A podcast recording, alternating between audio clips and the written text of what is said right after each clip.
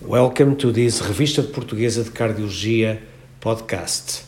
My name is Nuno Cardim, editor in chief of the journal, summarizing the first issue of 2022, the issue of January. In this issue, we have uh, one very nice state of the art paper CMR T1 mapping, a useful tool to understand heart diseases. We also have five original articles. The first one on the prognostic implication of fibrosis in low risk aortic stenosis patients.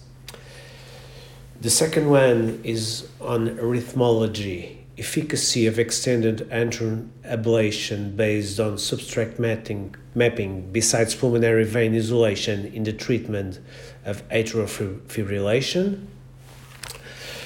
And the third one is about heart failure, evaluating three biomarkers as prognostic factors of in hospital mortality and severity in heart failure, a prospective cohort.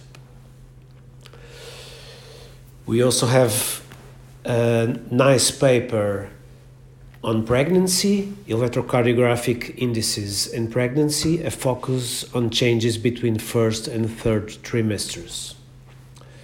And finally, the last original uh, article is on atmospheric factors and risk of ST elevation myocardial infarction in Oporto, a temperate Mediterranean city.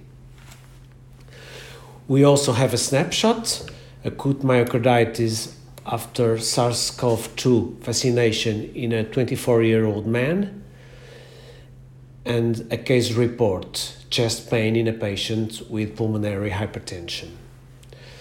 To finish, an image in cardiology, Prinzmetal angina with intermittent AV block. And that's all that we have for this first issue of 2021. Thank you for listening and to read the uh, all papers, please go to our website www.revportcardiol.org. Please come back to the next issues.